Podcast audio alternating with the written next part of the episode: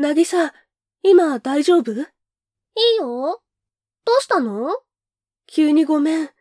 なぎさ、怖い話平気だっけ？嫌いじゃないけど。あ？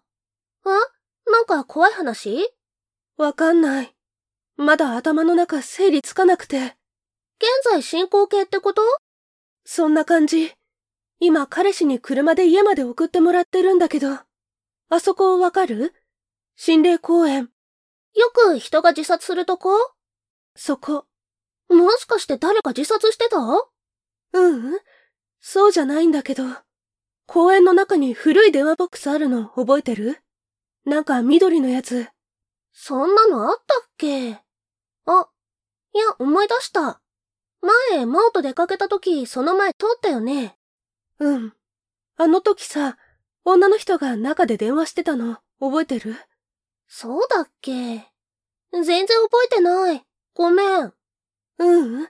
それは全然いいんだけど、私、実はそこ通るたびに、その女の人が電話してるのを見てるのね。もちろん絶対じゃないけど、通ると大体いる。そうなの？怖っ。携帯持ってないのかな？変だよね。だからいつも気になってはいたんだけど、さっき、本当にさっきなんだけど、私気づいちゃったんだよね。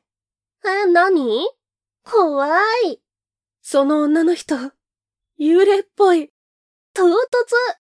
なんで？よく見たら透けてたとか？ううん。今日っていうか、さっきね、珍しくその電話ボックスのそばに車が止まってて。うん。え、その幽霊車持ってんの？ちょっと、真面目に聞いて。ごめんごめん。続けて。うん。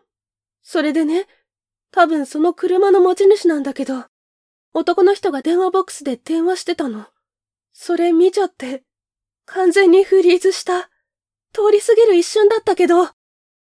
ごめん、意味がわかんない。どういうこと？女の人は関係なくない？違う。女の人もいたの。電話ボックスの中、いつもの女の人が後ろに立ってて、男の人が電話してた。男の人、多分女の人がいるのに気づいてなかったと思う。どういうこと？どうしよう。でも、そこからもう離れたんでしょ？彼氏に言った？言ってるけど冗談だと思ってる。でも、私、写真連写で撮っちゃって。え？怖くて消せない。なぎさ、見て。嘘、マジやめて。お願い。